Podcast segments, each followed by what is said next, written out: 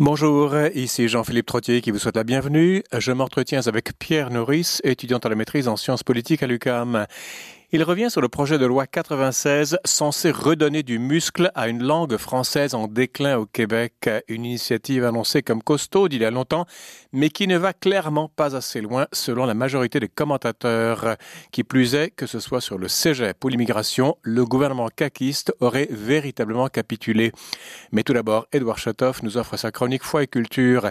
Il profite du temps pascal pour nous parler de la Pentecôte qui clôt ce cycle important du calendrier chrétien. Il le fait en s'adressant à un non-chrétien, ou du moins à quelqu'un dont la culture chrétienne s'est estompée. Édouard, bonjour. Bonjour. À le côté, euh, on pourra remettre en situation, euh, on, va clore, si vous voulez, ce cycle. On avait commencé il y a, il y a, il y a, il y a un mois avec la résurrection expliquée à un non-chrétien. Ensuite, l'ascension expliquée à un non-chrétien. Évidemment, on va aboutir à la Pentecôte qui clôt le cycle pascal, euh, la Pentecôte qui marque le début de l'Église, en fait. Oui, euh, tout de même, il faut dire que si euh, ce non-croyant s'intéresse à la fête de la résurrection, à l'ascension ou la Pentecôte, il faut au moins que cette personne soit un peu favorable ou intéressé par la tradition chrétienne. évidemment, évidemment. et, c'est important de le dire parce que euh, si on n'est pas intéressé, euh, ce n'est pas la question d'épreuve ou de ramentation pour persuader, mais c'est vraiment pour ouvrir les horizons et partager les richesses mutuelles entre la tradition croyante et aussi les personnes qui se disent non croyants ou agnostiques. Alors voilà, la fête de Pentecôte, c'est la fête de la descente de l'Esprit Saint mm. telle qu'elle est vécue dans la tradition chrétienne. Mm-hmm. Mais la fête de la Pentecôte existait bien avant la tradition chrétienne. Ah bon? Oui, la fête de Pentecôte, c'est 50 jours après la fête de Pâques. Dans la tradition juive, c'est la fête de récolte, mm-hmm. mais en même temps, c'est la fête du don de la loi. Et c'est peut-être dans cette optique mettre ensemble la récolte du don de la loi, parce que 50 jours après la fête de Pâques, le peuple euh, d'Israël va recevoir la loi de la part du Seigneur. Mm. C'est de la même manière que 50 jours après la résurrection de Jésus, la loi est manifestée d'une manière nouvelle pour la fête de Pentecôte parmi ceux qui suivent Jésus, Christ ressuscité. Et donc cette fête, elle est aussi celle qui est nommée très souvent le jour de la naissance de l'Église, tel que nous le connaissons. Euh, fête des récoltes, est-ce qu'il y a encore une fois, l'Évangile est riche en images agricoles, le grain qui tombe en terre, qui produit du fruit, euh, Jésus meurt, il donne son sang, enfin tout ça. Est-ce qu'on est encore, je dirais pas, je dirais pas d'un langage cyclique, mais euh, est-ce qu'on peut faire un parallèle agricole entre le cycle pascal et, ce qui se passe dans la nature? Mais je pense que c'est inévitable, parce que si cette euh, métaphore ou cette allégorie agricole est utilisée, c'est pour précisément nous dire que euh, les réalités de la foi prennent du temps, Mmh. il faut les comprendre aussi dans le domaine de la croissance ou de la compréhension progressive de ce que nous vivons. Alors précisément, c'est vrai que là, la fête de Pentecôte, on peut parler de la récolte et on même va parler des fruits de l'Esprit Saint. Déjà. C'est pas par hasard qu'on va évoquer les fruits de l'Esprit Saint. Et donc ce don de l'Esprit, ça constitue une réalité très étonnante et riche euh, en interprétation, mais c'est aussi une réalité de l'Esprit Saint qui reste très mystérieuse parce que, comme écrivait un, théologien français Bernard Sesboué, l'Esprit Saint, c'est un c'est un être sans visage et sans voix. Mhm. Parce bah que euh, le fruit, le fruit ne parle pas et le fruit, il est euh, un peu difficilement, de temps en temps même, compréhensible. Euh, c'est pour ça qu'on parle dans plusieurs langues et c'est pour ça aussi que chez les, chez les chassidim, par exemple, il est interdit de lire, je pense, la Torah en fermant les lèvres c'est l'homme qui, en lisant hum, la Torah, lui donne un sens et lui donne, enfin, traduit l'esprit, si vous voulez, en latence, le rend manifeste. Mais je pense qu'il y a même quelque chose de plus, parce que quand on murmure avec nos lèvres les paroles de Dieu, nous les prononçons, c'est-à-dire ces paroles deviennent une réalité et pas juste une intention. Exact. Et euh, c'était même la règle euh, ou la tradition qui était appliquée pour la prière chrétienne, en tout cas dans la prière du ministère ordonné. Mm-hmm. Et il faut aussi quand même se rappeler que quand vous lisez avec euh, votre cerveau, et vos lèvres, la vitesse de lecture n'est pas la même et la compréhension du texte n'est pas la même. Rappelons-nous que dans toutes les familles, en tout cas il y a un petit moment, hein, c'est-à-dire je ne vais pas revenir à, à l'aube euh, de la civilisation, mais pas si loin que ça, il y avait des traditions lire en famille dans un moment de la semaine. Et ce que voulait bien dire que c'est tout un art il y a des personnes qui aussi se posent comme lecteurs ou lectrices pour les autres, et c'est aussi un art de rendre le sens à l'autre. Alors nous avons un peu perdu cette tradition, et c'est peut-être là, il faut la renouveler.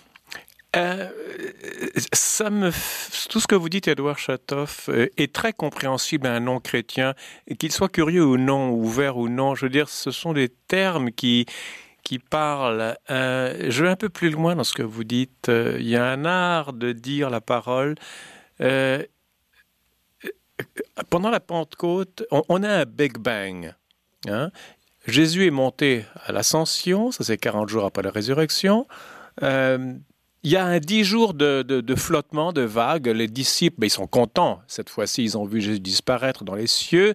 Et, euh, et là, pendant dix ans, ils sont, pendant dix ans, pendant dix jours, ils sont allés avec la Vierge Marie au Cénacle. Ils attendent, ils attendent, ils attendent. Et il y a un dix jours de creusement. Et on a euh, dix jours après, donc, l'Esprit Saint qui fait irruption les langues de feu, enfin tout, tout, tout, tout, le folklore, si vous voulez, ça parle même à un non-chrétien. Je veux dire, cette, cette dynamique, ce mouvement est fondamental à la vie. Oui, euh, sauf que je reformulerai un peu la peinture que vous avez dressée. Oui. Euh, la première chose, que les disciples, certes, ils sont heureux, mais ils sont aussi peureux. Parce que le récit de la Pentecôte dans les actes des apôtres nous dit clairement qu'ils avaient des portes closes par la peur des Juifs. C'est vrai. Et, et, même si Jésus est apparu, et même s'il les a rassurés, euh, il est un peu absent malgré tout. Et donc, comment faire par la suite? Euh, L'Esprit Saint fait l'éruption dans le monde. Mhm. Et il descend comme les langues de feu. Mhm. Euh, vous savez euh, bien, comme plusieurs de, de, nos auditeurs, que l'esprit est très souvent représenté comme la colombe. Or, c'est le symbole de la paix qui amène la branche d'olivier parce que Dieu ne détruira plus le monde. Mhm. Sauf que le jour de la Pentecôte, l'Esprit apparaît comme des langues de feu. Et le feu, c'est une matière ultra dangereuse parce que pour maîtriser le feu, il faut en sacrer l'art ou l'art sacré, je ne sais pas comment il faut mieux formuler ça, parce que le feu peut chauffer ou réchauffer, mais peut aussi, ben le feu aussi peut brûler et faire des ravages extraordinaires sur la terre. Regardons pendant l'été tous les feux qui s'allument et les pompiers qui travaillent pour les étendre. L'Esprit Saint, s'il est manifesté par le feu, ça ne veut pas dire que c'est juste une petite réalité gentille qui va faire un petit coucou et s'en va. Hein. Et justement, Edouard, ce genre de vocabulaire est à même de de faire vibrer un non-chrétien ou quelqu'un qui ah, est athée ou qui est hostile. Ah, le christianisme, c'est pas juste du bleu poudre ou des, trucs mignons ou des trucs moralisateurs et castrateurs. C'est, on, est dans la vie avec un grand V. Vous parlez du feu, de la grandeur, du danger potentiel, de la vitalité. Dire, tout ça, c'est, c'est pas un vocabulaire auquel on est habitué aujourd'hui en christianisme. Euh, je ne sais pas. Moi, je suis toujours habitué à ce vocabulaire. vous vous trompez dedans, vous. Donc euh, peut-être peut-être c'est un peu, mais je. C'est pour cela que c'est intéressant de partager ces choses. Et euh, l'Esprit Saint, c'est une réalité qui est très questionnante parce que en plus, quand les apôtres vont sortir et parler de réalité de Jésus-Christ ressuscité, hmm. qu'est-ce qu'on va dire à propos d'eux? Mais que les pauvres, ils ont bu le vent doux à 9 heures du matin. Euh, ça ne se fait pas dans la société. On ne voit pas du vent doux à 9 heures du matin. Hmm. Et c'est pour cela, Pierre devrait même s'expliquer pour dire non, non, nous n'avons rien bu. C'est pas euh, l'ivresse euh, du vent de la vigne qui nous pousse, c'est vraiment la l'ivresse de l'Esprit Saint, ce que veut bien dire quand on parle de l'ivresse, c'est cette réalité qui nous rappelle le monde de Dieu, où il y a la responsabilité qui est assumée de tous, et en plus, on peut faire les choix pour le bien, et donc la responsabilité comme automatiquement assumée. C'est quelque chose qui est très intéressant de ce point de vue. Alors le feu, voilà, le feu allume le cœur et fait sortir du danger ce qui est très intéressant quand même dans cette scène de la Pentecôte, c'est qu'on n'évite pas la peur. Hmm. On est derrière les portes de la peur et ce que l'Esprit, le feu de Dieu fait, il ouvre ses portes pour aller plus loin que nos peurs.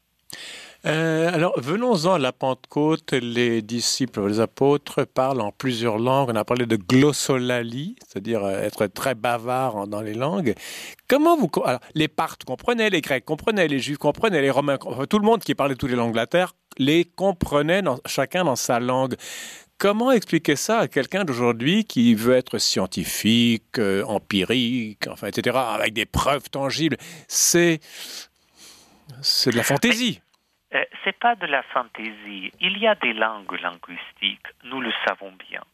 Mais peut-être ce qui nous est manifesté même plus euh, loin, c'est que les réalités des langues, c'est aussi des réalités de notre vie. Il y a la langue des arts, il y a la langue de science, il y a la langue des médecins. Et donc, ce que les apôtres font, ce qui est manifesté par cette réalité linguistique, qu'on fait une œuvre d'actualisation et d'inculturation de messages de Dieu qui est audible pour ceux qui la reçoivent. Mais on est plus, on est au-delà de la langue, parce que comment voulez-vous que les apôtres qui, eux, ne parlaient qu'araméen, peut-être un peu grec, soudain ils se mettent à parler dans toutes les langues du monde?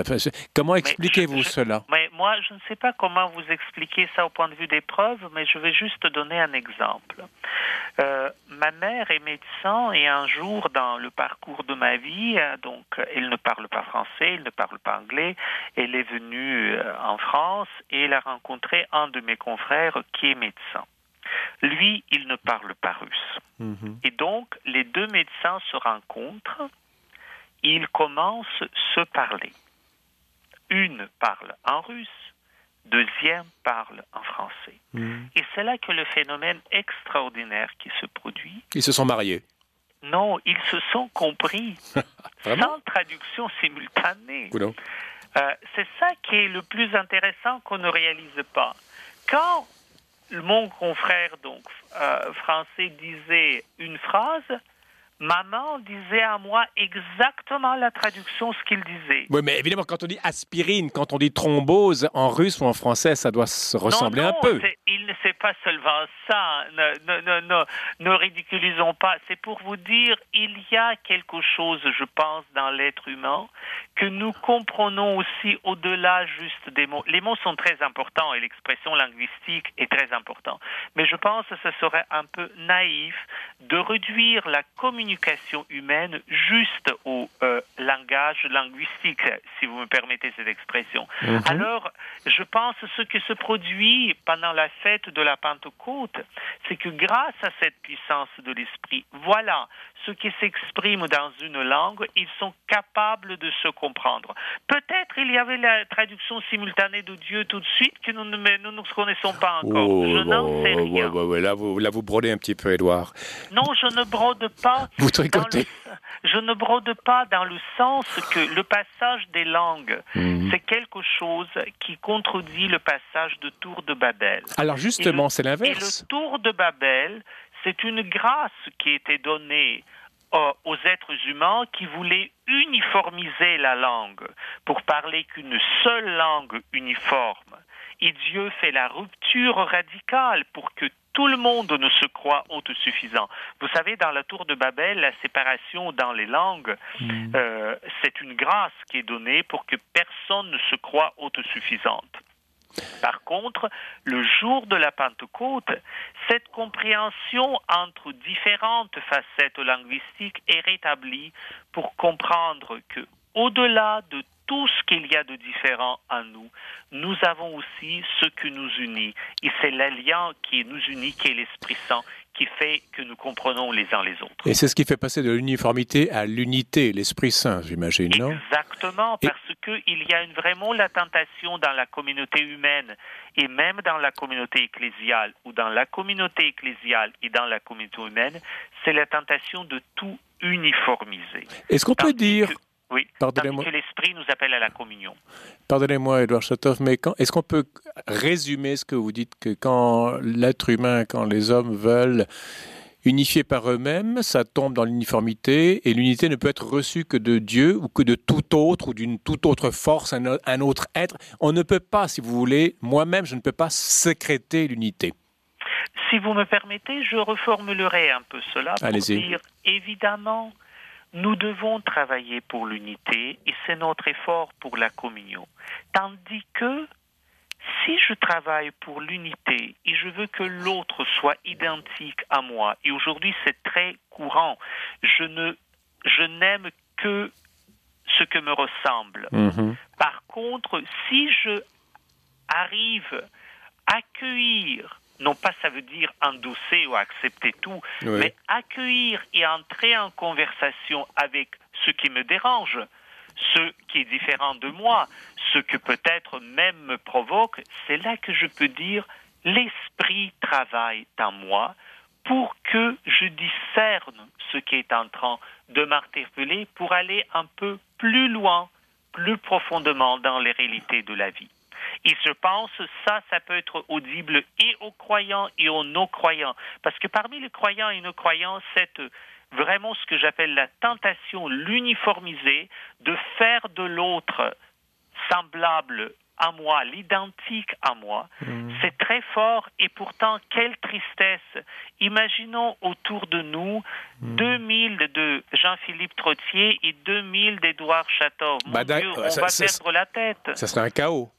Et c'est pas seulement ce sera un chaos, ça sera d'une tristesse parce qu'on n'aura rien à nous dire et on n'aura rien à apprendre des autres parce qu'on se croit déjà autosuffisant.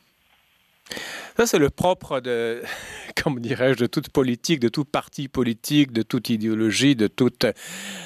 C'est drôle parce qu'aujourd'hui, on parle beaucoup de diversité. Le Canada est le pays de la diversité. Mais on a l'impression d'une diversité qui va essayer de chercher l'unité par elle-même. On a l'impression d'avoir une erreur métaphysique au pays. Je change un peu de sujet, mais bon, oui, ça, oui, non, mais je pense, vous ne changez pas le sujet. Je pense que la diversité n'a aucun, aucun sens si chacun renferme chez soi et juste préserve ses limites. Dans ce mmh. cas, c'est une diversité qui aussi se croit autosuffisante et qui, dans un moment ou dans un autre, aimera l'uniformiser les autres. Par contre, si on parle de diversité qui ne se croit pas autosuffisante, qui se sent toujours interpellée par l'autre pour réfléchir sur les questions importantes de la vie et aller plus loin, cette diversité-là, on ne peut que accueillir avec bienveillance et vraiment euh, marcher ensemble. Ça veut dire que essayer de convertir autrui euh, est un exercice extrêmement délicat. Je pense qu'il ne faut pas convertir, essayer de convertir autrui. Il faut se mettre en chemin pour, avec l'autrui, chercher toujours la vérité, la beauté et la bonté plus grande que celle que je crois déjà acquise en moi. Et c'est là les chemins des conversions vont s'ouvrir, mais non pas parce qu'on les a provoqués, on les légiférés, mais parce que l'autre me interpelle de telle manière que je ne peux que grandir ensemble avec lui. Ouf Edouard Chatov, c'est 20 minutes bien tapées euh, sur la Pentecôte expliquée à un non-chrétien, à un chrétien en devenir et même à un chrétien convaincu, très certainement. Edouard, merci beaucoup. On vous retrouve dans deux semaines? Tout à fait. merci beaucoup. Bonne journée à toutes et à tous. Au revoir. À venir sur les ondes de Radio VM, le projet de loi 96 va-t-il inverser le déclin du français au Québec, oui ou non? On vous revient après la pause publicitaire.